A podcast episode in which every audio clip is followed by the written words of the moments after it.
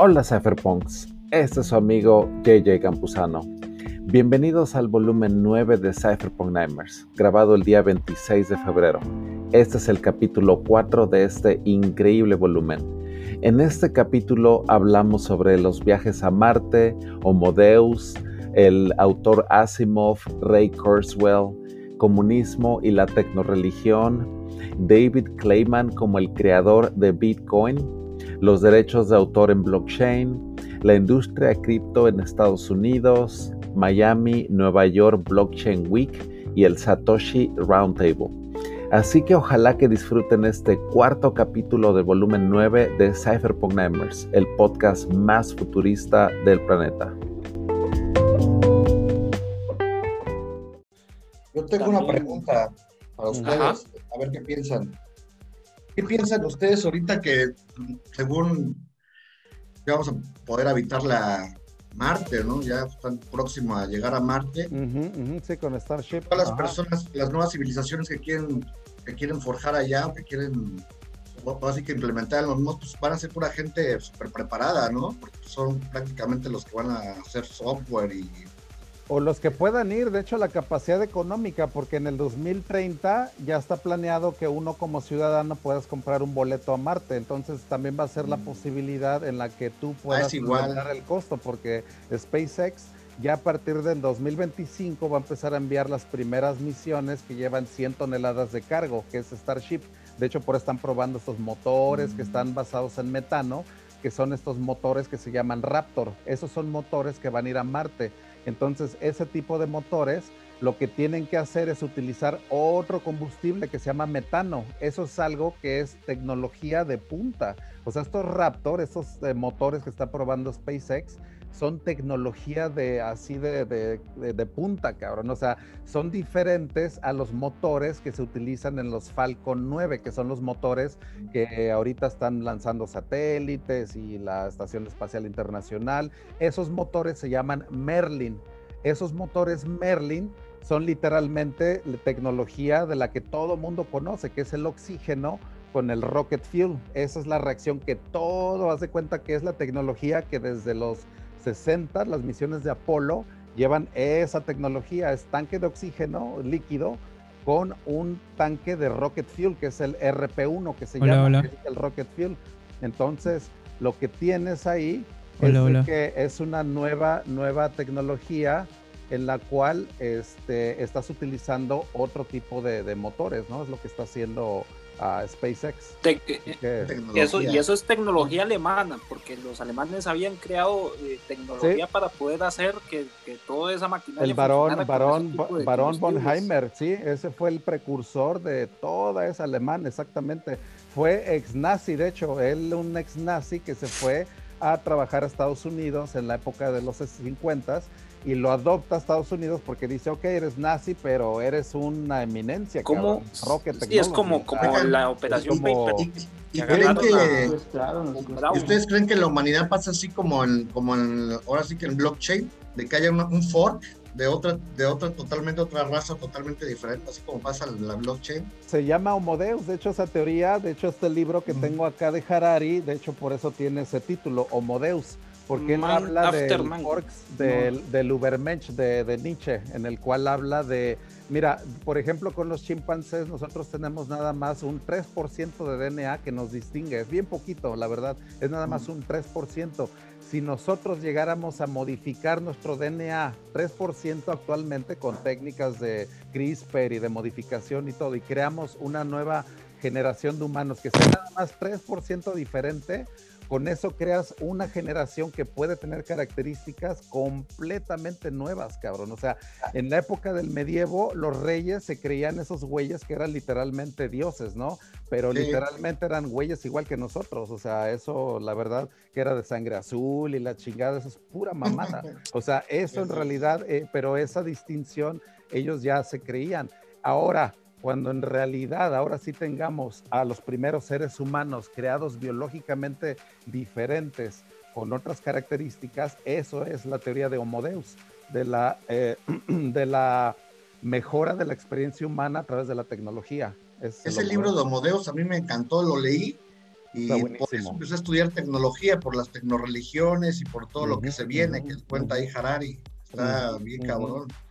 Yo lo leí mucho porque según es el libro de cabecera de, de los grandes. lo recomiendo. Sí. La verdad. Mm. Oye, ¿y, los, libros de, eh, eh. Asimov los has leído? De, de Asimov de ciencia ficción, ¿no? Ahorita estoy leyendo este de 700 páginas de Asimov que se llama The Complete Robot que se lo recomiendo para empezar con Asimov, porque de hecho yo con ese estoy empezando. Voy a empezar con ese entonces. Es una compilación, cabrón. Aquí viene iRobot, ahí se basan las, leyes, las leyes robóticas, aquí vienen, o sea, pero está bien fácil de leer porque aquí vienen 31 historias cortas de Asimov. Entonces está mm. buenísimo porque es la serie de robots de Habla de Marte también mucho, dice, ¿no? Habla no habla de Júpiter, habla de, hay una parte que me acabo de leer en la página ciento y cacho, porque habla de una colonia humana que manda robots a, a, Júpiter, al centro de Júpiter. Haz de cuenta que dice que hay una sociedad al centro de Júpiter, cabrón.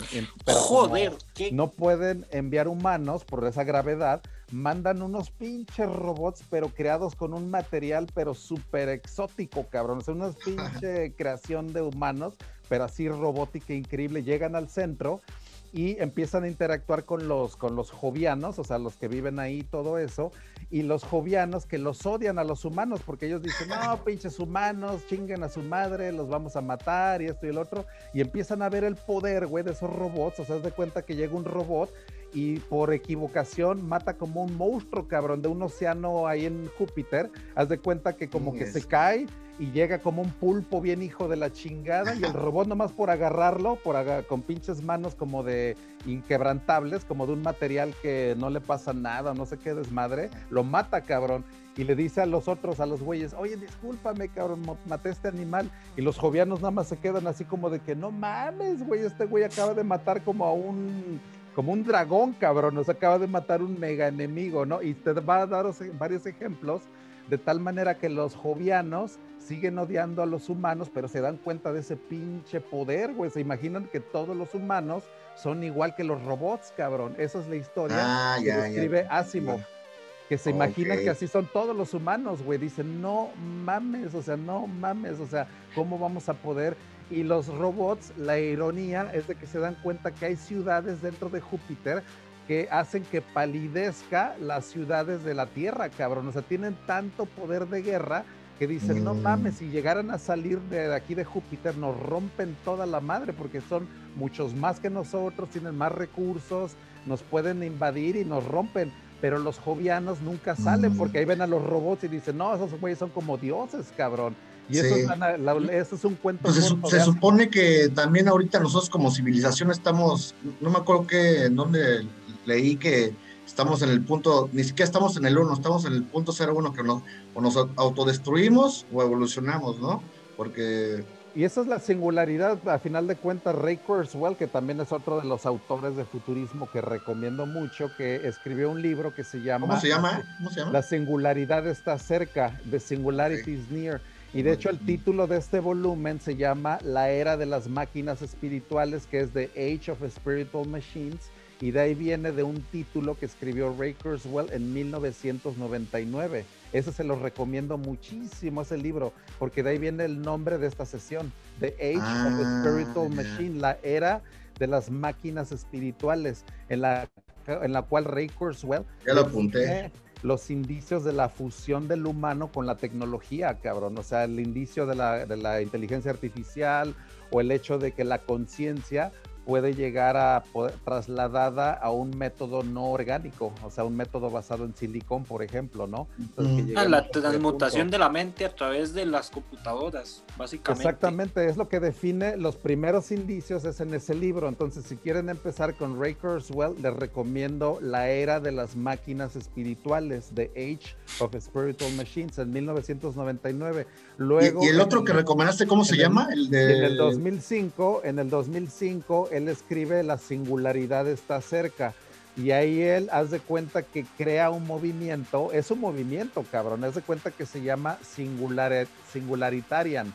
De hecho, yo me considero singularitarian. De hecho, es una de mis creencias. El singularitarianismo mm. es el hecho de pensar que tu conciencia sí en algún momento puede llegar a ser inmortal. O sea, el hecho de trascender tu cuerpo y de poder poner tu conciencia en un medio que sea no orgánico. Esa es la singularidad y eso es lo que cree uno como si uno es miembro de la, del culto de Kerswell, si lo quieres llamar así, ¿no? Lo como sea. Mm, pero, eso entra en una paradoja. Eso entra en una paradoja. Muchas, muchísimas, ¿no? Muchísimas paradojas, ¿no? De ahí se abre puta, todo un episodio de Dark, Mirror, pero completísimo, cabrón. Sí, no es sencillo. Sí, no, hombre, o sea, no, viene ya en sí es inmortal. lo, que es, lo, que, lo que es mortal es el cuerpo humano, porque la energía bajo los principios físicos, la energía no, eh, eh, no se crea ni se destruye, al igual que la materia, solo se transforma. Entonces, en ese aspecto, eh, simplemente nosotros somos un envase de carne que contiene la energía de nuestro ser. Y cuando ya nosotros nos toca morir, lo que hacemos es simplemente ah. abandonar el cuerpo. Claro, la cantidad de DMT que está bombeando la glándula pineal en esos momentos es brutal, ¿verdad? Pero este, y, nosotros ya somos seres inmortales, somos como dioses en cierto en cierto Y es el Homo Deus, el Homo Deus, exactamente, es el título del libro, viene dioses. De, eh, dioses, exactamente, es la nueva en donde Nietzsche de hecho describía en esos tiempos la filosofía, dice Dios, o sea, ya lo matamos, o sea, ya no creemos en Dios, el humanismo, son los principios del existencialismo, el humanismo, eso es Nietzsche. Entonces él define la muerte de Dios como un acto monumental, cabrón. O sea, él define en Así habló Zaratustra, en ese libro, él dice, matamos a Dios. es, y es una sátira a la religión esa. Es una sátira a la religión, exactamente. Entonces, él definía la religión como esas cadenas, porque lo que dice es que la religión te hace débil. Es, esa es literalmente la, la doctrina de Nietzsche. La religión te hace débil porque es el hecho de aceptar que eres un pecador y que la carne es débil y que te eres un que involucra el pecado original, ideología, él la deniega y él experimentó tanto la conciencia que por eso se quedó solo y al último experimentó tanto su conciencia que por eso quedó loco al último. Sífilis también, ¿no? Le pegó la sífilis cabroncísimo también. Él a los 55 años, mira, adiós, cabrón. O sea, él no duró mucho, pero pero su, su estado de conciencia en el cual llegó en ese aislamiento que él se metió, y en Suiza, de hecho, él sus últimos años fue en Suiza, ahí fue donde escribió, así habló Zaratustra, eh, de todas esas magnas obras que él hizo, fueron de superhombre. Eh, puta, del superhombre, el Ubermensch que luego se transgiversó por el nazismo, cabrón. Nos das de cuenta que Hitler lo adoptó como en base a esa teoría del hombre del área, ¿no? La raza aria y que eso ya se fue otra pendejada, ¿no? Pero ya él escribió Mein Kampf, que es este mi lucha, ¿no? Entonces ya Hitler le dio ese sentido a su, a su antojo, ¿no? La verdad, lo que es Mein Kampf. Todas las ideas salen de los libros, ¿no? Se supone que también el comunismo salió. Hay que leer mucho, cabrón. aparte, pues Karl Marx que salió de la República de Platón, ¿no? Exacto, exacto. Es que ellos leyeron mucho y yo fui a la cuna del comunismo, que fue en Inglaterra y en Birmingham. Ahí fue donde eh, Marx Engels y Karl Marx, ahí se reunían en esa librería donde yo fui y ahí literalmente te dicen, en esta pinche mesa, cabrón, nació el comunismo, cabrón. Y dije, no mames, ahí escribieron el manifiesto comunista y todo eso. O sea, te vuela la cabeza, cabrón, en serio, cabrón. Capital. El de capital, ajá, del capital. O sea, de ahí se basó Lenin, toda la revolución bolchevique. O sea, de ahí se basó, cabrón. O sea, la, la revolución bolchevique, o sea, de ahí nació literalmente una ideología nueva, cabrón, que Harari la describe como la primera tecnoreligión, el comunismo, porque fue una ideología adaptada a la revolución industrial, o sea, literalmente. Él dice, el comunismo no pudo haber existido en el medievo, no pudo haber existido antes de la invención de la electricidad, del motor, del telégrafo, porque el comunismo es un producto literal de una religión adaptada al tiempo, adaptada a la revolución industrial. Esa fue la primera tecnoreligión, que no tienen Dios, no se cuenta, pero es la, la conciencia de, que el Estado debe de definir todo, todo, el, el market, todo el mercado, o sea, es todo, o sea, ese es el comunismo, esa, esa idea. bueno, Es, hasta cierto punto es verídico lo que dice, pero también eh, eh, si nos remontamos al pasado más distante, antes de las civilizaciones tan siquiera, eh, ya existía cierta forma de protocomunismo, por así decirlo, porque todo, todo era de manera así muy comunitaria, todo era muy, muy abierto en cuanto a los bienes, en cuanto a la comida y todo, todo era compartido, no existía tal cosa como el dinero en ese entonces como para adquirir la codicia eh, eh, hay varias sociedades que viven hoy en día aisladas del mundo que también viven bajo ese régimen, pero no se consideran como el como comunismo propiamente dicho porque no tienen ese avance evolutivo, entre comillas. Eh, lo que sí tienen es avance espiritual, eso sí, pero el avance tecnológico como lo que disponemos nosotros no lo tienen, por eso es que no lo consideran como, como tal.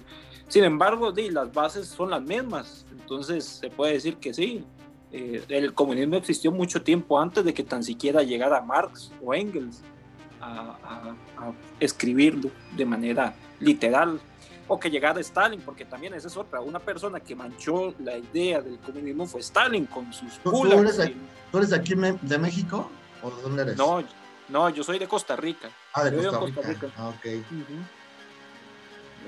bueno, yo, yo sí he estado en México, he visitado México y es muy bonito. Me ha gustado ¿A dónde has venido? ¿A dónde has venido de México? Eh, yo estuve en, en, Teotihuacán, estuve en la Ciudad de México. Eh, Te enamoraste, ¿no? Está hermoso, ¿no? Todo. sí, eh, también estuve en Chautla, en la hacienda de Chautla, eso ya está fuera del, del, valle. De Puebla, ¿no? La salida de Puebla. Ajá. Ajá. también estuve en el centro de Puebla y ¿Viste en Cancún, San de Cholula. Ah, no. yo, quería ir a yo quería ir a Tulum pero no no no, no, salió el viaje al final. Terminamos yendo a, Cholula a conocer la pirámide más grande del mundo. Y, fue muy muy muy muy bonito la verdad. A mí me gusta mucho eh, esas construcciones megalíticas prácticamente porque es casi que del megalítico y, y joder, aquí, aquí con costos existe un monumento que, se le puede comparar que se llama el Monumento Nacional Guayao, donde eh, convergen las culturas mesoamericana e, e, incaica con las culturas tradicionales de Centroamérica. Y, y es muy bonito porque ahí hay acueductos, hay casas, hay centros de, reunión y todo. Y, y es no, no voy a decir que es como Stonehenge, pero se le parece mucho por el tipo de construcción y la calidad de piedras, porque son piedras enormes. ¿En qué parte dices? Piedras grandes. ¿En qué parte? Eh, en Guayabo, es, en ah, Guayabo, eso es en, bueno, eso es aquí, ¿verdad? Eso es aquí en Costa Rica. No eh, eso, si, si, ustedes gustan venir, Tengo ganas de ir a Costa Rica. aquí hay muchos lugares muy, muy interesantes, la verdad, también. Costa Rica. Son muy pequeños, pero sí, son muy interesantes. Aquí, donde yo vivo, aquí en la finca, hay una pacheta que marca un punto de energía electromagnético de la Tierra. Eh, llegan unos peruanos aquí a hacer un, un, tipo de recorrido para marcar los puntos en donde se cruzan las líneas del campo electromagnético y da la mera casualidad de que por aquí cruza uno.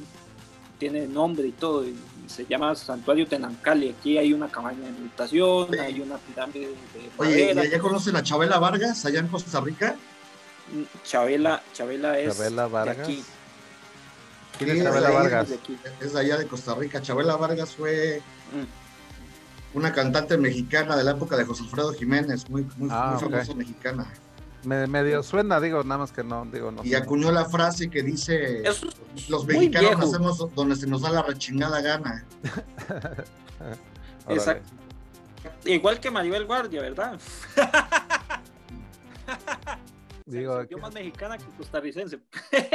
sí, hay muchos, hay muchos, que vienen aquí a naturalizar este set como me gusta, vean. Eh, no crea, yo este, tengo la idea también de naturalizarme mexicano solo para poder entrar al negocio del caño y la marihuana, porque aquí la cosa no pinta bien en ese aspecto, todo lentísimo, ya, ya lo había comentado, politizan mucho los problemas, incluso esta pandemia también ha sido demasiado politizada.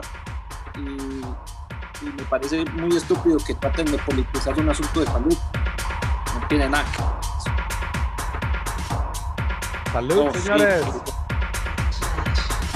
Salud. Va a pegar un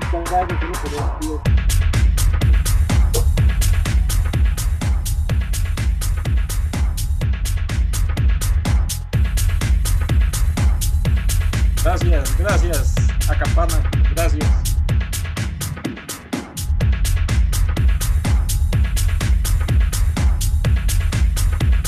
Qué buen eh, la verdad, esta chava, buenísima, eh. Muy, muy buena. Y qué escenario también, en un castillo, cabrón. Es que estos de la verdad tienen unos escenarios increíbles. En un castillo. Chateau de Chambord. Chambord. Parece el Corpus Circles, ese, ese pasto súper bien cortado, ¿no? Sí, no, hombre, o sea, es que son buenísimos para hacer ese tipo de jardines. Yo, que, yo nada más he estado en Versalles, o sea, ese es el castillo que yo también conocí, pero sé que en la zona norte de Francia, que es de donde viene mi padrastro, él viene de la zona, él de, de se llama Montero, de donde es mi padrastro y de ahí mi mamá y todo eso pues han ido mucho para allá. Pero hay muchos castillos, muchos, muchos castillos. De ahí hay uno que se llama Saint-Michel, Fontainebleau, eh, que son legendarios, cabrón. El de Fontainebleau yo no lo conozco, pero o sea, es la zona norte de, de Francia. Yo nada más Versalles, que está como a 50 millas al sur de París, y no, hombre, también está increíble, cabrón. O sea, es el castillo que construyó Luis XIV. O sea, no, hombre, o sea, hay unas salas dentro de ese castillo que yo de niño, yo tenía un libro que se llamaba Versalles. Entonces yo estaba ilusionado, cabrón. O sea, yo de niño de 5 o 6 años leyendo sobre Versalles y yo una vez vi una foto de un, lugar que se llama el Salón de los Espejos, que está increíble, cabrón. Es donde hacían, imagínate, los, los ah, bailes, cabrón, para el rey Luis XVI y todo eso. La realeza, ¿no? La realeza, cabrón. O sea, es lo más opulento que te puedas imaginar en todo, cabrón. Entonces yo vi una foto y yo decía, no, algún día tengo que ir, tengo que ir. Era mi sueño, cabrón, ir al Salón de los Espejos en Versalles y eso me pude ir en el 2019 y dije, no mames, o sea, increíble, cabrón, increíble, increíble. A pesar de que había un chingo de gente, eso sí, o sea, era un chingo, un chingo de, o sea, vaya, es un lugar súper turístico, pero vaya, estás en un lugar muy especial, cabrón, muy, muy especial, o sea, tomé... Hasta la vibra cambia, ¿no? La, vibra cambia de los lugares. Es que claro, está en un lugar ahí. lugar, donde se firmó el armisticio de 1918, el fin de la Primera Guerra Mundial, imagínate. El Tratado de Versalles, sí, cabrón, o sea, el, Sí, no, la verdad, histórico. Esos lugares, hay una vitrina donde tienen la, la, llave de Versalles. Hay una, una llave que es como de, haz de cuenta, de este tamaño, o sea, una pinche llave de metal que está súper adornada y que supuestamente abre la reja principal de Versalles y es considerada como la llave de Versalles y es la que tiene, pues no sé, el que no sé exactamente si es el rey o algún cabrón que está por ahí, no sé, un sargento, no sé, pero ese es el poseedor de la llave de Versalles, la tienen en una vitrina y dices, ay, no mames, imagínate, cabrón, tener esta pinche llave, dices, verga. O sea, no, hombre, eh, te das un buen tour, ¿eh? Un muy buen tour ahí en Oye, ¿y, viste la serie de Game of Thrones? ¿Viste los, los sets en los, Todas. los, castillos? Dos veces ya la vi, cabrón. Yo fui a Croacia, yo estuve ahí. Nueva Zelanda, ¿no? Mira, yo estuve, no, ese es el Señor de los Anillos, es Nueva ah, Zelanda. El, Game of Thrones se filmó en Croacia y en Irlanda del Norte. Entonces lo que era el de Norte y todo ese pedo así del norte era en Irlanda. Fue en, ahí por Belfast. Por ahí filmaron lo que es este The Winter, o sea, lo que era ah, Winterfell, todo ese pedo y todo lo que fue la zona de donde se veían los castillos, esos mamalones, fue Croacia y se llama Dubrovnik. Y esa ciudad está cabrón. Ahí me la pasé todo el verano en el 2019. No mames, me, la, me fue a Montenegro, Albania, Croacia con un coche, güey. Andaba manejando toda la pinche de Croacia, rompiéndole su madre. Me fui a Split, a Dubrovnik, luego me iba a pinche Montenegro. Hay como unos pinches montañotas, cabrón, ahí en Croacia, que yo ni sabía, pero hay como tipo Alpes croatas. Yo ni sabía, dije, no mames, esas pinches montañas, qué pedo. Pero en Croacia hay unos pinches sistemas de montañas, bien hijo de la chingada. Los vas manejando por la costa y hacia abajo, pinche acantilado, pero cabroncísimo. O sea, la verdad está bien cabrón manejar en Croacia, porque hay unos escenarios, o sea, bien cabrones para ir manejando. Dices, a la madre, cabrón, o sea, está cabrón, pero llegas al escenario de Game of Thrones, literalmente, esa ciudad que se llama Dubrovnik, es donde se filmó todo el pedo ahí de donde estaba esta la que la, los siete, el, el, de Seven Kingdoms y la chingada y toda esa capital, güey, ahí estaba, en Dubrovnik. Todo, todo ese desmadre es de ahí de Croacia. Locaciones ahí en el Mediterráneo, bien chingonas. De, los Lannister, no eran, creo, ¿no? Los Lannister, la casa de los Lannister, estaban los de los Winterfell, o sea, de en el Irlanda, pero sí, todo ese pedo del Mediterráneo me la pasé todo, todo. Yo conozco bien Grecia, todavía, Grecia. Qué suerte que todavía empezaste todavía pudiste viajar todo ese tiempo, porque ahorita quién sabe hasta cuándo se pueda hacer lo mismo, ¿no? Tuve una suerte. Ah, no creo, sí, sí se puede viajar.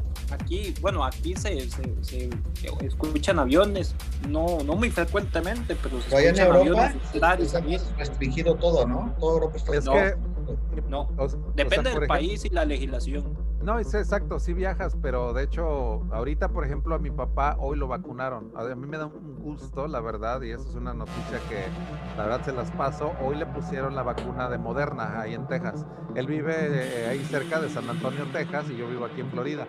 Pero en Estados Unidos están vacunando de una manera increíble. Es un millón y medio de vacunas diarias, ahorita, diarias, diarias.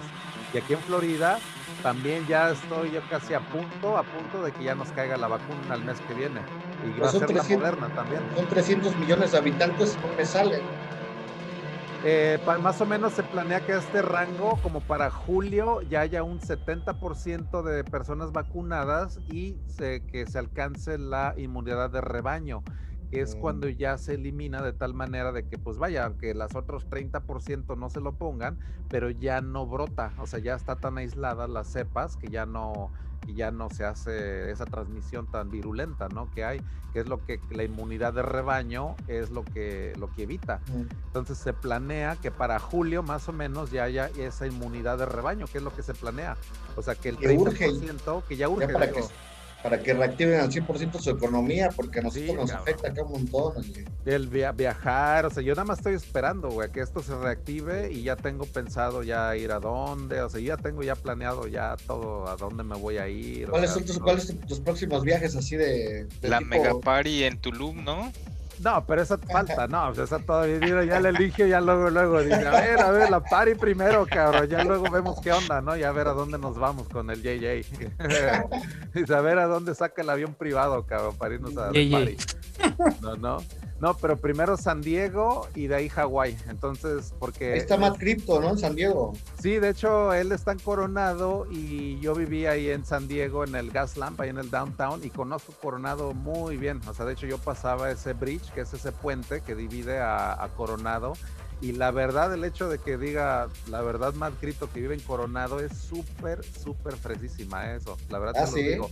No hay un lugar, una sola casa en Coronado que valga menos de un millón de dólares. Así te la pongo. No hay una sola, cabrón. Y eso yo lo conozco desde el 2014, Coronado. Y yo desde ese entonces yo sabía que Coronado, absolutamente cualquier casa, porque es una parte súper exclusiva de San Diego, que está conectada con un puente inmenso. Y esa es súper, súper exclusiva. En serio, nada más decir que yo vivo Coronado, es decir, puta cabrón, así como que hazte para allá, cabrón, porque mi casa vale como de 2, 3 millones de dólares. Así te la pongo, güey. Así de exclusivo es Coronado. Entonces digo. Debe ser súper. Eh, ¿Es Bitcoin friendly? En Coronado sí debe ser, ¿no? no, es que digo, yo desde el 2014, no, desde el 2012 que me mudé de, de, allá para acá, entonces digo, ya me perdí pues de todo eso, pero ahí sería Matt Crypto el que nos puede decir bien, bien, y yo me iría para allá, pero yo me quedaría en Point Loma, bueno, una, mi brother, haz de cuenta que es como mi hermano, se llama William, y ahí me quedaría con él y de ahí a Hawái, porque de ahí es el punto para, para irte para allá también al Pacífico. Y estás entrando. Hacia Asia, porque de ahí ya sería, todavía le estoy pensando a Tokio para empezar allá a conocer todo lo que es este la Japón. Uf, Japón es hermoso. O Japón, bajarme a Nueva Zelanda o a Malasia. De hecho, a mi esposa le, le, encanta el hecho de viajar todo lo que es Singapur, Malasia, todo lo que es esa parte que nos falta, cabrón. Entonces, yo Japón nunca he ido, nunca he ido. Yo, yo fui el año antepasado, está hermoso, Japón está hermoso. Tiene mucha gente, también parece la Ciudad de México hasta el... Es lo que quiero ver, Yo estuve en Hanoi, en Vietnam, o sea, todo eso. Hanoi me voló la pinche cabeza. Yo pensaba que el tráfico del DF era un desmadre, cabrón. No mames, cuando vas a Vietnam, a esta ciudad de Hanoi, van en sentido contrario, los rojos les vale madre, todos los semáforos son opcionales, cabrón. en Egipto es igual, así también. Hiper mega desmadre, cabrón, en serio. Neta, en serio, Hanoi. Es la ciudad de las motos, ahí todo está controlado por motos. Nada más imagínate, en todo Estados Unidos se, calcula que hay aproximadamente todo, todo el país, como 7 millones de motos, ¿no? O sea, combinadas. Nada más en Hanoi se calcula que hay veintitantos millones de motocicletas, nada más en Hanoi, cabrón. O sea, hay tantas motos que cuando se pone el verde, cabrón, todas las motos, es como un pinche desfile olímpico de motos que sale ahí en Hanoi, así de... Es increíble, cabrón. ¿Ves? No acaba, no acaba, no acaba, no acaba. Hasta donde alcanza a ver tu vista, cabrón. Se ven motos así desfilando. Un río, río literal de motos, cabrón. Nunca había visto una madre así. No, yo tampoco nunca he visto nada así. No, es único en el mundo, único en el mundo, ahí en Vietnam. Es la capital de las motos, de hecho, del mundo.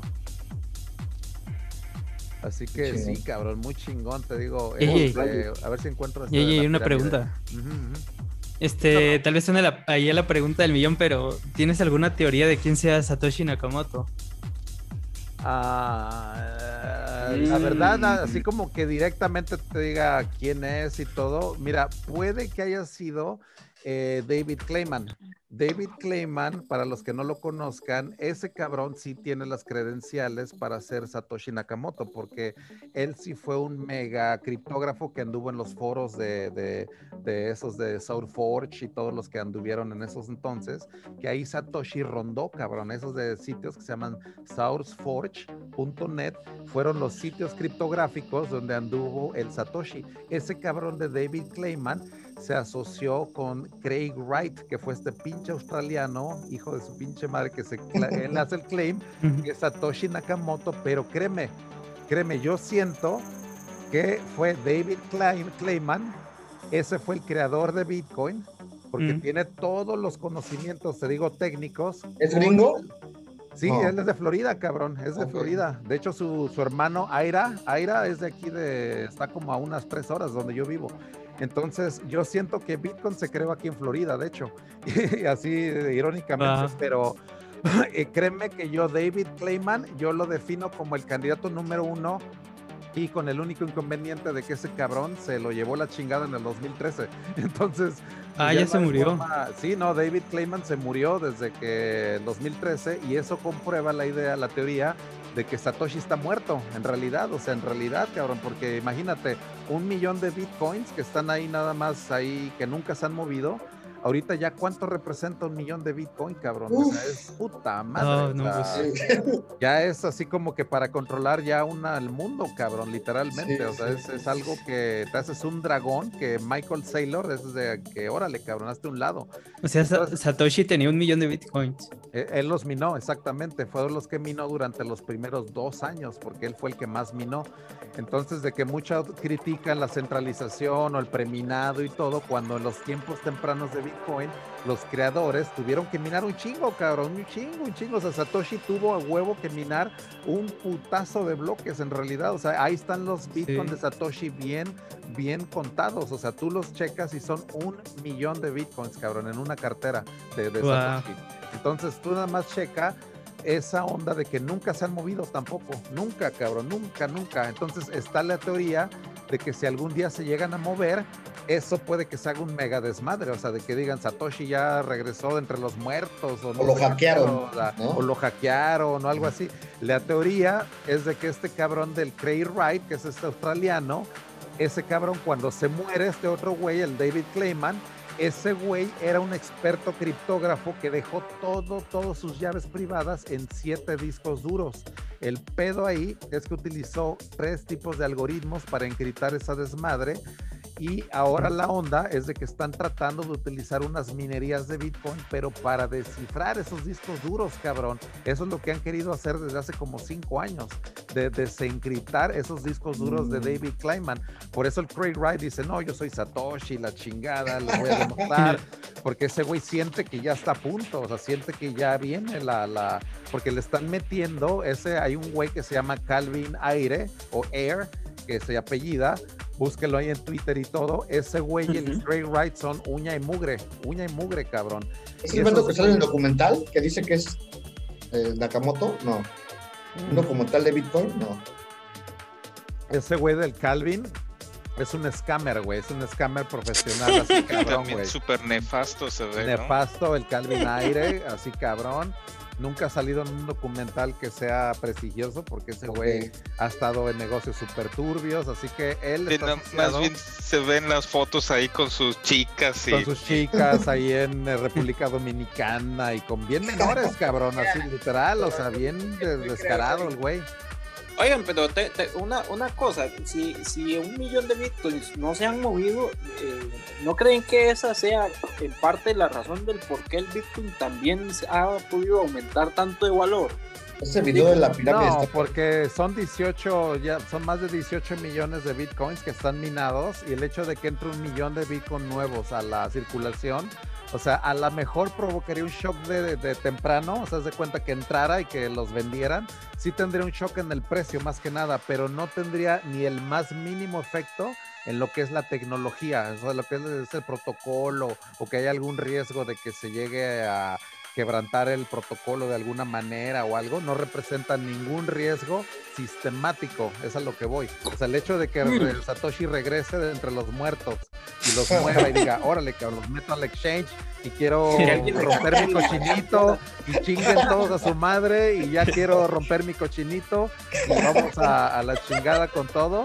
Y dices, órale, cabrón, pues está en su derecho, ¿no? No hay nadie que se lo pueda impedir pero no tendría ningún riesgo sistemático para Bitcoin a final de cuentas. O sea, eso no tiene ningún, ningún riesgo sistemático.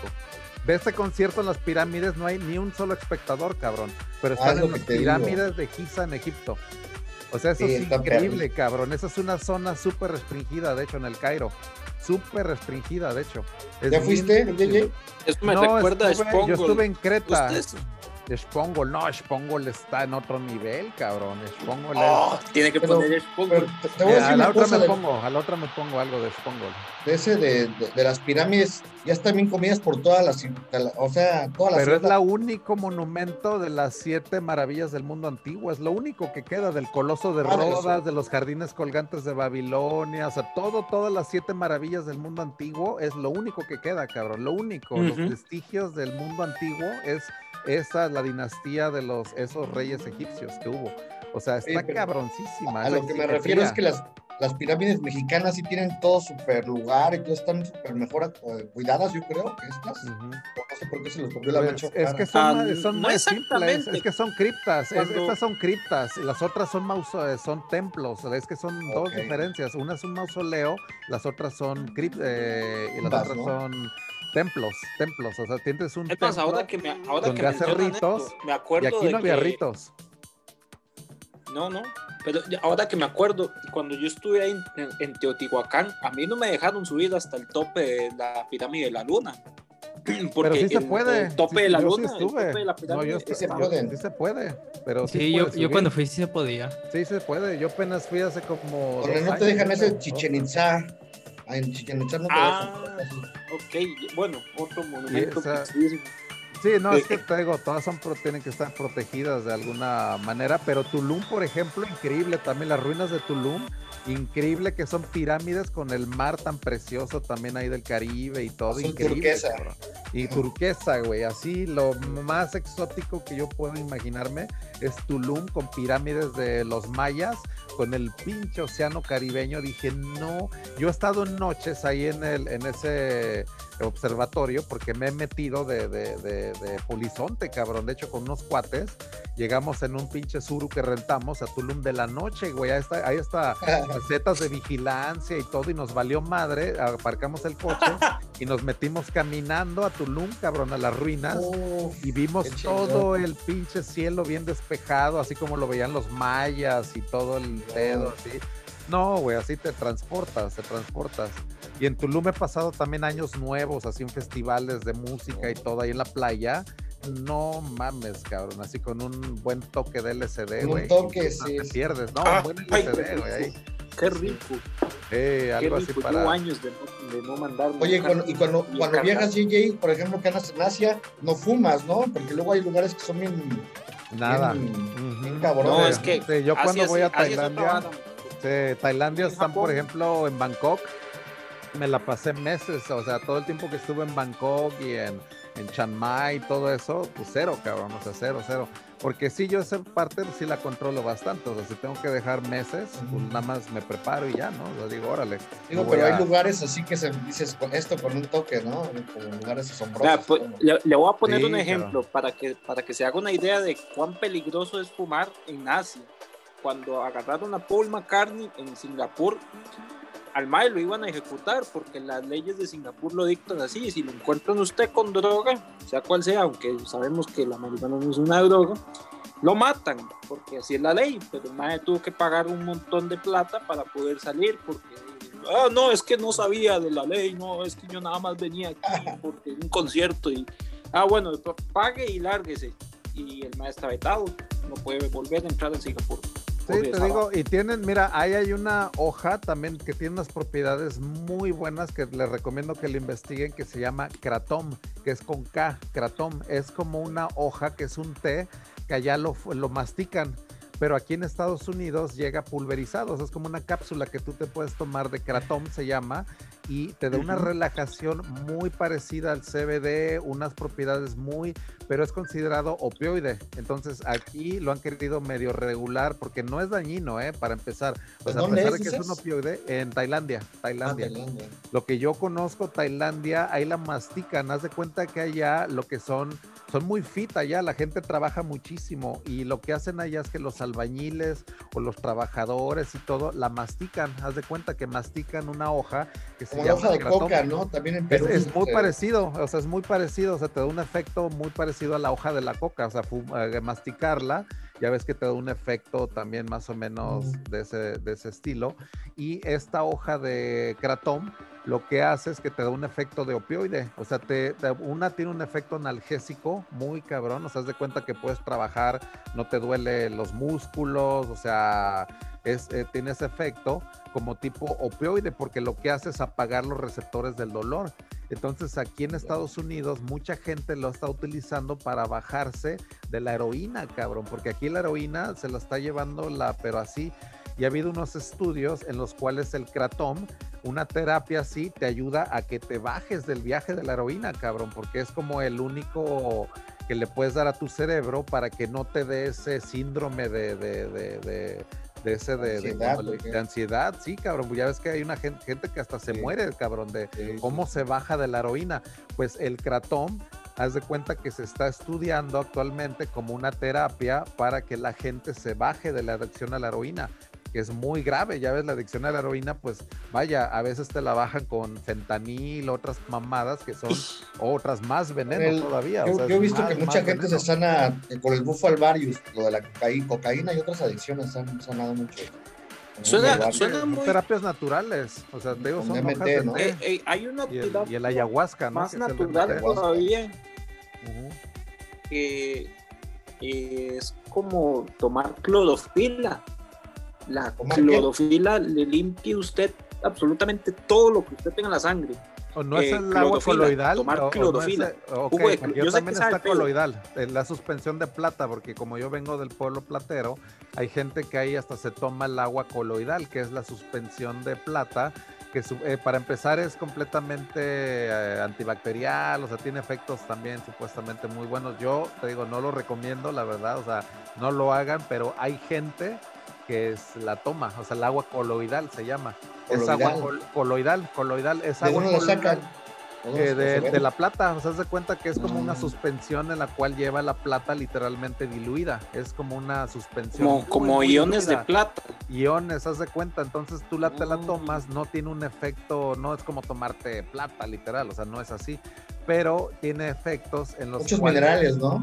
Bueno, minerales. Pues, e, el, efecto del metal es que la plata tiene un efecto coloidal que se le llama, que es un efecto como microbial, eso es por eso a, las, a los bebés tú les puedes dar cucharas de plata. De hecho, a mí me dieron cuchara de plata siempre desde que nací, porque esa, eh, la plata tiene ese efecto de que a los niños no, es microbial, o sea, de cuenta que la plata le cae alguna microbacteria y la mata, cabrón, o sea, es increíble, la verdad, o sea, una cuchara de plata, tú la dejas en la, en la cocina, literal, y la dejas unos dos, tres días, no le va a crecer mo ni nada, cabrón, o sea, es increíble cómo es eh, antibacterial la plata. Entonces, la, clorela o la espirulina, o sea, yo la probaba mucho también para limpiarme la sangre. Es una super comida, sí, es un superfood la espirulina porque es un concentrado de la, de la mm. alga. De hecho, tú puedes vivir de la espirulina y la miel, que son las super, super comidas, los superfoods. también las semillas de moringa. Las semillas de moringa son muy superfoods que se le llama, exactamente, es de lo cual el cuerpo puede derivar todos los nutrientes. O sea, la miel está comprobado de que si nada más con la pura miel no te no te mueres, cabrón. O sea, es increíble de que la miel es una super comida. A pesar de que es muy simple, o sea, de miel, dices, no mames, de las abejas, dices, ¿cómo? Pero es increíble cómo con pura miel y agua, literalmente no te mueres, cabrón. No te mueres, literal, te da las calorías necesarias y los nutrientes y todo. Y pura miel y agua, tú puedes tener una terapia hasta de ayuno, si quieres, así extendidísimo bueno, imagínense, imagínense una miel en donde las abejas hayan polinizado cientos de miles de plantas de, cáñamo y, cannabis, que la miel ya venga impregnada con los cannabinoides. yo he pensado eso mucho aquí, porque aquí, aquí hay varios panales que producen, bueno, son panales de, miel, de abejas de mariolas, son, son, abejas muy cotizadas en el mercado, son muy caras, la verdad. Este, porque no tienen una dispersión muy grande, tienen un vuelo de dispersión muy, muy limitado, como 3 kilómetros. Entonces yo he pensado en sembrar muchas de esas plantas de, de cáñamo aquí cerca y, de marihuana para que puedan agarrar todos los cannabinoides del polen y hagan una miel con eso. Así como lo que hacen en Nepal con la, la miel psicodélica que eh, se produce ahí de manera natural. Ahí usted puede, bueno, eso sí es peligroso, eso sí es peligroso, esa miel sí es peligrosa. Oye, oye, ¿cómo está el mercado de la plata allá en Estados Unidos? ¿Sí es buen business allá o la gente es muy... Te, voy a explicar por qué. Yo, mi hermana se casó con un australiano, entonces nos fuimos, a, de hecho, a Tasco a comprar plata y está bien bonito, aretes, compramos este, eh, todo lo que hay allá. Y lo mandamos a Australia, pero allá son como que muy hippies y no les gusta mucho la plata, no son, no son, no, no funcionó, no sé cómo sea ahí en Estados Unidos. Sí, y es que mira, nosotros lo que hacemos es de que yo le vendo a los que yo soy mayorista de mayoristas, haz de cuenta que yo les vendo a los que ya venden en las ah, tiendas. Entonces, ellos me dicen literalmente qué es lo que necesitan. Entonces, yo ya no tengo que adivinar y yo ya lo que hago, muchas veces, fíjate, una, un negocio muy bueno que encontramos es de que hay gente que vende piedras, haz de cuenta, moldovita, o sea, esas piedras como mm. exóticas, son como medio asteroides, cuarzos, sí, todo, todo eso de de cuarzos y que la minerología y que te va a dar estas propiedades y vaya, hay gente que lo cree, ¿no? Digo, yo también siento que hay energía, digo que es puede ser algo pues algo que tiene validez, ¿no? Pero eso eh, nos fuimos a Tucson, Arizona, a un evento muy grande que se hace ahí. Entonces lo que hicimos ahí fue de crear conexiones en las cuales nosotros les engarzamos las piedras en plata. Entonces a mí me mandan paquetes de mil, dos mil, tres mil ah, piedras y todas se las engarzo en plata y ellos las quieren bien simples. O sea, haz de cuenta, me dicen, mira, entre más simples, mejor, cabrón. Porque yo lo que quiero es no pagar tanto, pero que sí, tenga plata artesanal. Que se vea bonito. O sea, que se vea bonito, exacto, pero simple, simple, simple. Y a los artesanos en Tasco los he tenido también que educar porque son también medios toscos a veces en los diseños y todo. Y yo les digo, no, cabrón, bájale, yo nada más quiero un biselito, algo sencillón y todo, porque es lo que el mercado norteamericano quiere. O sea, el mercado norteamericano nada más quiere la, engarzada de plata ligerita, cabrón, estilo Tiffany, o estilo... O sea, nadie se quiere poner un pinche medallón de los 60, cabrón. Esos ya son como de los abuelitos, ya. O sea, te, ¿te has hecho algún, algún collar eh, sobre el Ethereum o algo así? No, fíjate, de hecho ha sido una idea en la cual a mí me gustaría hacerlo con, para empezar con fusionar una tecnología de 3D, haz de cuenta, o sea, hacerlo como desde un punto de vista tecnológico, diseñarlo como, si yo haz de cuenta mi artesano, yo le doy un modelo de 3D impreso en un tipo de resina que se llama resina, bueno, es una tipo de resina resistente a una centrifugadora. Mis artesanos lo pueden reproducir. O sea, haz de cuenta, la única limitante es de que yo les dé el modelo, haz de cuenta, o sea, yo les puedo decir, mira, ya está, está creado este, este modelo en 3D, haz de cuenta con el logo de Ethereum o Bitcoin o, o algo que se vea súper cripto, cypherpunk, así chingoncísimo. El ángel de Bitcoin. Ándale, algo así, cabrón, o sea, que se vea el logo de cypherpunk, Nightmare, lo que quieras, ah, ¿no? puros números o lo que sea y ellos lo hacen, cabrón, pero lo, es lo único que les tienes que hacer, o sea, darles esa, ese modelo y ellos, mira, lo reproducen y te hacen aretes, te hacen pendientes, te hacen lo que quieras, cabrón. Sí pega eso, ¿eh? Porque hay un montón de demanda. Sí, no. Deberías de poner una tienda online. Con NFTs, imagínate que compras tu, tu brazalete y te ah, incluye el NFT, cabrón. O sea, estaría, ya, muy, muy bueno. Entonces hay mucho campo, te digo, de aplicar todo, todo eso. es virgen ya, ¿verdad? Todo, todo, aquí te digo, es el viejo este ahorita, cabrón. el que hace ahorita, el que no hace lanas porque la está pendejando ahorita. Sí. Entonces, los NFTs, o sea, la plata, o sea, hay de dónde agarrarse, ¿no? O sea, Tasco ahí está. La única que, que hay que ir a Tasco, o sea, los artesanos tienes que ir. o sea. Y el Swarovski también hay mucho ahí de, Swarovski, está, ¿no? y mucho. Hay mucho artista ya conocido. Swarovski es cristal más que nada y es de Austria y es de muy buena calidad y Swarovski de hecho tiene una calidad muy buena porque es cristal, es cristal, cristal, cristal, pero el cristal ya lo combinan mucho con plata y lo que hicieron fue crear una, unos charms que se llaman los charms de Swarovski, que son como unas pendejaditas como tipo cubos que el brazalete le entra por el medio como si fuera una, una víbora. Entonces el, brazalete, haz de cuenta que tú tienes tu brazalete, que ahorita yo tengo aquí unos de plata, pero haz de cuenta que le entra ese cubo, ese es el charm de Swarovski. Ah, se hicieron bien famosos, cabrón, bien, bien famosos, porque el brazalete es como una viborita también de plata. Entonces tú te compras la viborita y ya le, le vas coleccionando los pinches charms que te, valen carísimo, güey. Pinches charms como de 70, 80 dólares por una, una pendejadita. Y yo los vendí muchísimo, o sea, pero eran así como que pues ese estilo, ¿no? De esos cubos de plata que le entran así como que al brazalete. Y había gente que llegaba con un chingo de charms y me decían, tienen un charm de Key West o un charm de Texas, o sea, ellos quieren los charms personalizados, ¿no? Entonces, si encuentran un charm así como que muy singular, lo compran, cabrón, que cueste una pinche lana, 100 dólares, algo así, pero que sea único, te lo pagan, cabrón. O sea, están bien, y, y uno pensando en, en, Esa es la minería de oro. Con su NFT. No, hombre, eso, eso la neta le rompes aquí, o sea, en cuanto se reactive, ¿no? Pero yo me di cuenta que hay un mercado enorme en eso, o sea, ver qué es lo que compran los gringos y en serio, nada más tú les ofreces una copia de cuenta si quieres, pero lo haces en plata a final de cuentas y lo vendes, pero cabrón, ¿eh? En serio. Porque la gente se los pone, te digo, o sea, nada más cosa de ver esas modas, es lo que me, más o menos me preguntan, ¿qué modas? Sí, sí, modas, modas, trends, fashions.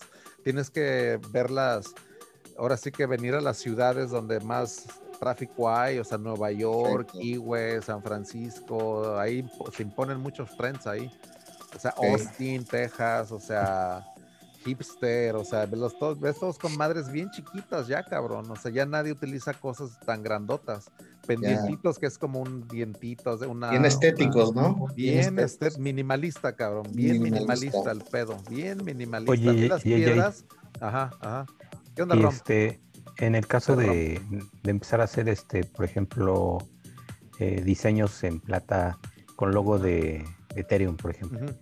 Ahí no hay ningún tema con, con derechos de autor, de, logo. No, porque está ellos bajo una, una licencia que se llama Creative Commons, se llama, o, de, o de, bien creativo se le llama. Entonces ellos abrieron la licencia mientras no, por ejemplo, hagas que el software o algo así como que compita directamente, la Fundación Ethereum muy abiertamente ha dicho logos, playeras, o sea, joyería, o sea, todo el pedo así. Marketing, todo el marketing gratis. Sí, exacto, todo es marketing gratis, exactamente. O sea, todo lo que es, por ejemplo, playeras, si alguien quiere hacer playeras con el logo de Ethereum, se lo recomiendo, cabrón. Eso también es muy, muy buen campo. También gorras, eh, stickers, por ejemplo, o sea, todo eso es libre, cabrón. O sea, stickers también igual.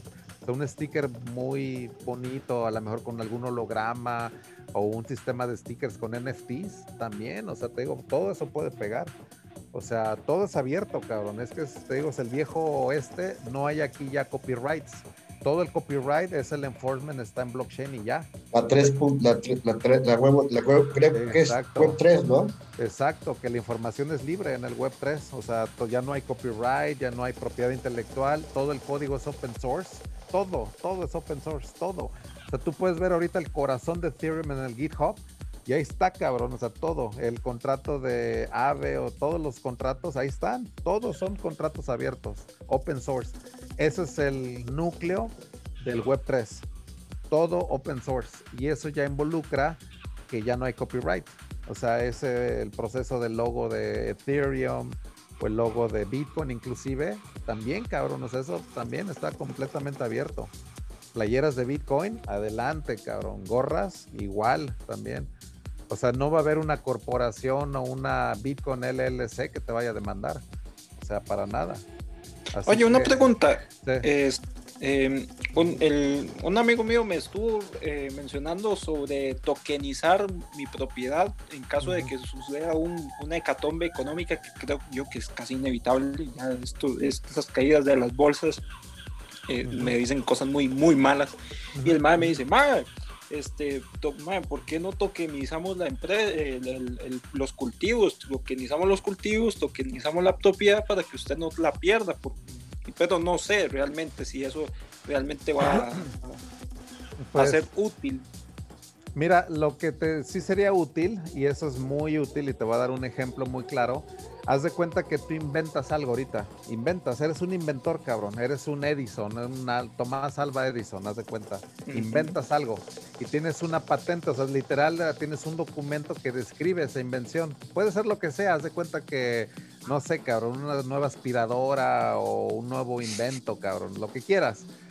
¿Qué pasa si ahorita tú ese documento lo subes a un protocolo que se llama IPFS, que te da un hash, haz de cuenta, que te define que ese documento existió el día de hoy, o sea, haz de cuenta, 26 de febrero de 2021. ¿Qué pasa si un año después alguien dice, yo lo inventé esa madre, que ni madre, yo lo inventé y todo, y tú dices, mira cabrón, aquí está innegablemente la prueba de que yo en febrero del, del 26 ahí tenía ese, ese documento con mi firma y todo.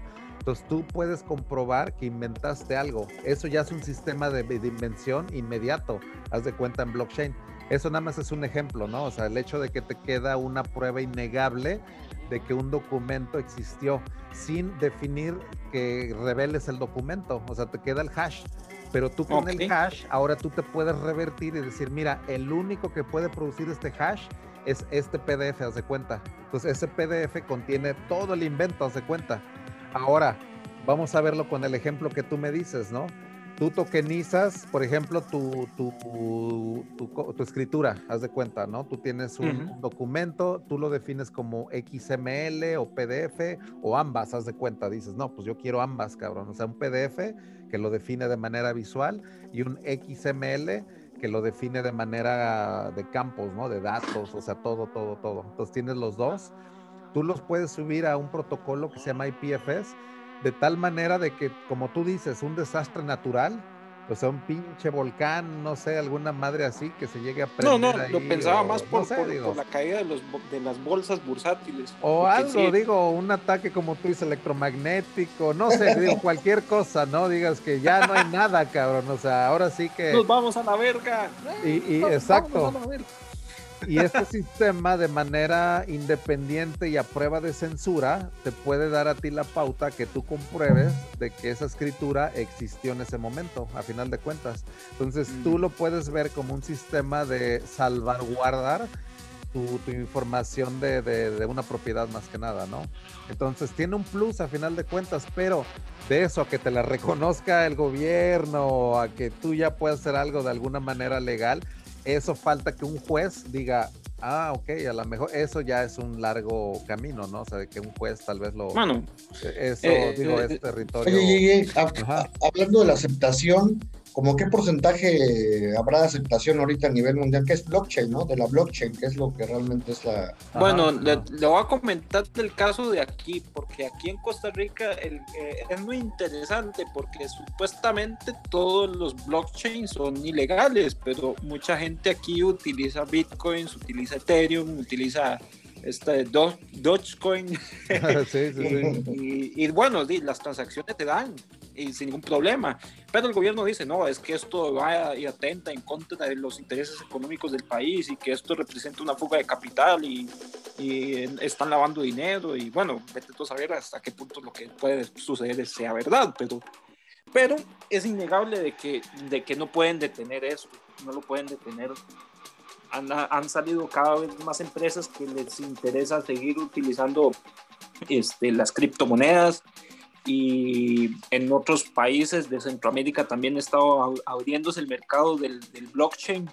Entonces, por lo menos en esta área sí se puede decir de que está satanizado, pero eh, a la gente le vale. Le, vale madres. Y, Costa Rica es muy progresivo, ¿eh? O sea, Costa Rica, por ejemplo, en lo que es la, la energía renovable, o sea, lo que es también, por ejemplo, esas políticas de, de progresismo, o sea, a nivel energético, o sea, yo siento que a lo mejor les puede dar la pauta a que Costa Rica adopte también un sistema ya más modernizado, ¿no? En cuestión de, pues, de impartición de justicia y todo, ¿no? Porque la gente está harta y fue lo que también a mí me dijeron varios, ¿no? O sea, créeme que tú no eres el único, pero es un lugar tan bonito, increíble, y la gente a veces se, queja tanto, ¿no? O sea, del sistema de, gobierno. que algo va a cambiar, o sea, créeme. O sea, desgraciadamente... ¿Cuántos habitantes tiene Costa Rica? ¿Son como 4 millones? No. 5 millones y medio de personas. Ah, Pero hay. Sí, no, no es nada. La parte de los 20 millones de personas que viven en Ciudad de México no, no somos nada realmente. Eh, pasa una cosa muy interesante y es que mm, aquí el problema es la poca culturalización que tienen las personas. Eh, muchas personas, eh, si por ejemplo estuviéramos hablando, por ejemplo, de lo que estábamos hablando de historia y todo lo demás, ¿qué, es lo que te van a decir? Ay, no, yo para qué diablos voy a estar interesado en saber esa madre si de por sí yo lo, que, lo único que necesito es un brete y ya para estar manteniendo ahí a la huila con los chamacos y que no... entonces pasa una cosa muy, muy, muy jodida, es que por las razones de, de la ignorancia, es que los políticos nos embollan el culo. Pero, pero, también pasa de que lo, lo, contrario, que la gente se empieza a quejar y quejar y quejar y quejar y quejar y quejar y no son activos a la hora de poder imponer la voluntad del pueblo no, no, no buscan la forma de cómo hacerlo. Simplemente están ahí sentados esperando que el gobierno llegue y les dé todo, así como que les caiga del cielo. Y a mí personalmente me molesta mucho eso, porque está desaprovechando el potencial que tiene este país, como, como tú bien lo dices. Aquí la cantidad de energía renovable que se puede producir es bestial y por esa eh, por ese estatismo tan pútrido es que este país no ha progresado como debería de progresar. Aquí el gobierno le mete muchas trabas a la gente y claro, si usted tiene influencia o tiene dinero o tiene ambos, sí, usted se puede pasar las leyes por, por, por, la raja, ¿verdad? Pero... Y, y por ejemplo, digo, en las jurisdicciones que puedo hablar, digo, a nivel mundial, por ejemplo, Estonia, esos, esos güeyes se saltaron completamente una generación completa porque cuando se separaron de, Rusia, ellos desde el 2013 implementaron una eh, plataforma de progresismo social en el cual basada en todo digital, todo, todo digital, digital, descentralización y aparte en ciberseguridad utilizaron criptografía avanzada y todo y ellos tienen un sistema de identidad digital en Estonia que es envidiable, ¿eh? o sea, la verdad. Yo conozco, yo conozco a la familia que, que, que le sugirió eso, porque todo eso no, no nació porque Estonia, se a los estonios se les ocurriera, no, no, eso, eso proviene de la familia más antigua de Rusia. Estamos hablando de los Beretsuski Solokov que llevan existiendo desde hace 5.146 años. Este, pero a eh, final de cuentas te digo, es la ciberseguridad, o sea, te digo lo que hicieron, son cuatro los pilares de, la, de, la, del progresismo social, de hecho en Estonia, y uno de ellos es la ciberseguridad, o sea, el hecho de hacer todo un sistema en el cual la criptografía, o sea, juega un papel primordial, o sea, por ejemplo, ellos utilizaron una infraestructura que se llama PK, PKI, que es Public Key Infrastructure, en el cual ellos tienen un sistema de llaves distribuidas, en el cual la identidad digital en tu llave ciudadana, es de cuenta que tú esa como eh, carnet, es de cuenta físicamente, tú tienes ahí dos llaves. Una te sirve para firmar transacciones y otra te sirve para recibir, de tal manera que tú puedes acceder al transporte público, votaciones, recetas a nivel digital, o sea, tú te puedes identificar de tal manera que ante el gobierno tú puedes controlar tus impuestos, o sea, un sistema de apertura ciudadana que hay en Estonia, pero te digo basado en un sistema de tecnología basado en Public Key Infrastructure, que es, te digo, es, es una parte primordial, ¿no? De la tecnología, como lo que es Estonia, Suiza, Singapur y Dubai, que son yo creo que las más avanzadas en, implementación de tecnología blockchain. Dubai, de hecho, tiene el mejor blockchain center de todo el mundo, o sea, es un blockchain city prácticamente, o sea, Dubai. Y para el 2030 ellos ya quieren completamente ya tener todo, todo, todo automatizado y corriendo en blockchain. Y hay un documental muy, muy bueno que se llama Blockchain City, que lo pueden buscar en YouTube, de hecho, está en Amazon. Pero digo, si no tienen la. Yo ahí lo vi en Amazon primero, pero ya luego lo tuve que ver porque muchos no tienen la, la suscripción a Amazon Prime y todo eso. Entonces en, en, YouTube, en YouTube es un documental como de una hora en el cual te da todo el paseo sobre Estonia, Singapur, eh, Suiza y Dubai sobre todo. Y la verdad, checas Dubai y buscas Blockchain Center Dubai, nada más con esas palabras en Google. Y nombre, te lleva, la verdad, o sea, lo que es el website de ellos y todo lo que es los Emiratos Árabes este, Unidos, tienen una estrategia de blockchain, pero increíble, de hecho, ¿eh? O sea, Dubai está también posicionándose para ser también de las ciudades del futuro también, que ellos corren mucho en inteligencia artificial ya de por sí. Crypto friendly, ¿no? Crypto friendly. Bastante, bastante. Blockchain friendly también. Y en Estados Unidos, ¿cuál es la ciudad más avanzada en, en blockchain? En blockchain, pues mira, yo pienso que hay, es que hay varias. O sea, por ejemplo, Nueva York, como es la capital financiera, pues puedes decir que ahí está, por ejemplo, Consensus, ¿no? Que ellos están en Brooklyn y Consensus por parte de, es como la versión corporativa de Ethereum, porque ellos hacen puras aplicaciones industriales para hacer la, la adopción corporativa o industrial de Ethereum. Entonces, Consensus es creado por Joseph Lublin, que es uno de los cofundadores de Ethereum, de los originales, cabrón. O sea, él fue de los que literalmente puso una mega la nota para que todo esto arrancara. O sea, de hecho a él se le tuvo que repagar ya después y todo, porque él fue el que puso la lana, ahora sí que al principio, o sea, él fue el que, el que, e, entonces vaya, esta eh, compañía que se llama Consensus, está en Nueva York y es muy importante. Ahí están de veras eh, compañías muy importantes de blockchain. Ahí está Gemini también, que están los gemelos Winklevoss, ellos están ahí en, Nueva York. Eh, ¿Qué más? O sea, hay, hay de veras, está pasando mucho en blockchain en Nueva York y cada mes en mayo se hace Blockchain Week ahí en Times Square y de hecho yo he estado. Ahí se ah. hace la reunión de, de CoinDesk que se hace el, más o menos por el principios de mayo y luego ya de ahí se viene la convención de Ethereum que se llama Ethereal, que así se llama. Y ahí es donde Consensus hace sus conferencias y todo. Súper chingona, es de lo mejor de lo mejor que hay en blockchain. Es en mayo en Nueva York. Ahí es donde se concentra todo, todo, cabrón. Nueva York. Nueva York en mayo. Nueva York Pero si mayo para, para 2022. Eh. Ojalá, ojalá. Y este verdad no creo, pero eh, te recomiendo mayo en Nueva York. Ahí te, eh, ves a todo, todo mundo concentrado. Y en enero en Miami.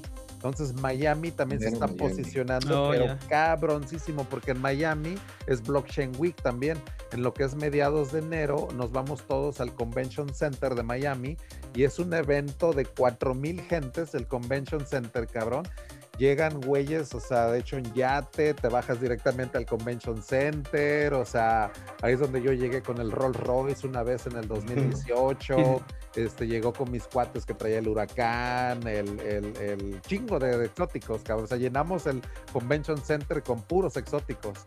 yo dije, nah, esos güeyes, yo llegué con el Rolls Royce, el, el Great, también poca madre, pero eso es en enero, en enero, en enero, porque hay muchos eventos ahí de que dura toda la semana ahí en, Miami. Miami, también. ¿Y esos eventos, ¿dónde los, los vas siguiendo? ¿Hay algún calendario que podemos decir para seguir eventos Mira, creo, pero a mí ya se me quedaron de, de, ya de historia, cabrón, porque de hecho del, ese del Miami es el más grande que hay, se llama The North American Bitcoin Conference, así se llama literalmente el evento, ese no lo pierdan de vista porque es el más grande de todo el hemisferio norte, o sea, es más grande que cualquier otro.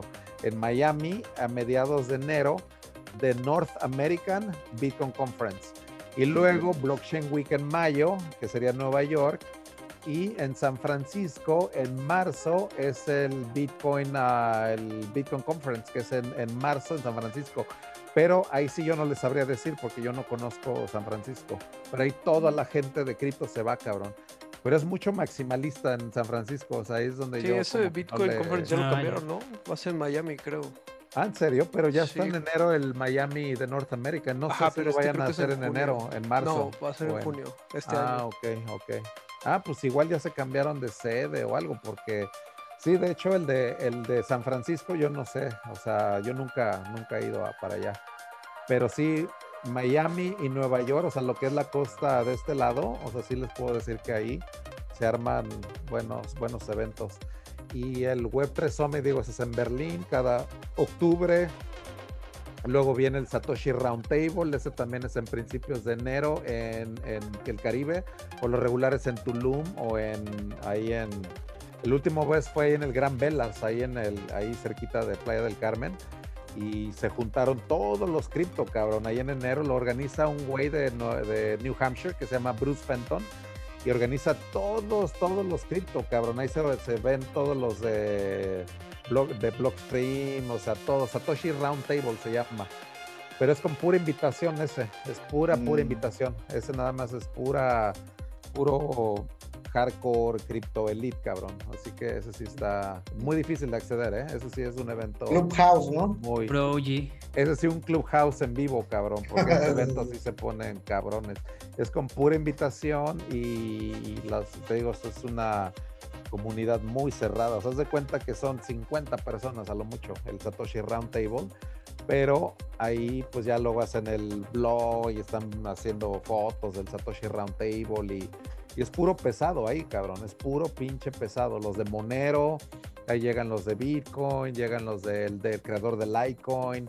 Ahí llega, por ejemplo, no sé, cabrón, el Marshall Long también ahí llegó, que ese güey es el primer minero de Bitcoin también ahí. Vitalik, yo creo también, ¿no? Eh, sí, ahí llegó en el 2000, él estuvo ahí en Satoshi Roundtable 2016, creo él estuvo ahí con Jason King. Este, hay fotos, de hecho, luego les paso unas fotos de se ve el mar y puro cabrón cripto, cabrón, puro, puro así, se los puedo hasta, yo reconozco como unos 20, 30, pero sí son varios ahí que, Roger Ver, el, este, el Samsung Mo de Bitcoin, o sea, varios developers de Bitcoin, o sea, puro pinche developer así, pero cabrón, ¿eh? Entonces es el Satoshi Roundtable. En, ¿Cuánto dura ese? Tres días, tres días. Sí, es un fin de semana. Y lo hacen creo que después del Bitcoin Conference. Haz de cuenta que pasa el de Miami y de ahí tú te puedes agarrar un avión a Playa del Carmen, literalmente. O sea, la idea es quedarse ahí en esa parte, ¿no? Porque pinche frío que hace en Nueva York y todo, para que seguirse quedando. Por lo regular es un fin de semana después del de Miami, el Bitcoin Conference. De ahí viene el Satoshi Roundtable te vas siguiendo toda la gira, ¿no? sí, porque de ahí ya toda la banda Crypto Elite nos vamos de Miami y nos vamos a, Playa del Carmen y pues ahí, ahí nos quedamos y todo, cabrón. De hecho yo tengo casa ahí también en Playa del Carmen y todo. Está hermoso, ¿no? Sí, está bonito, está muy bonito Playa del Carmen.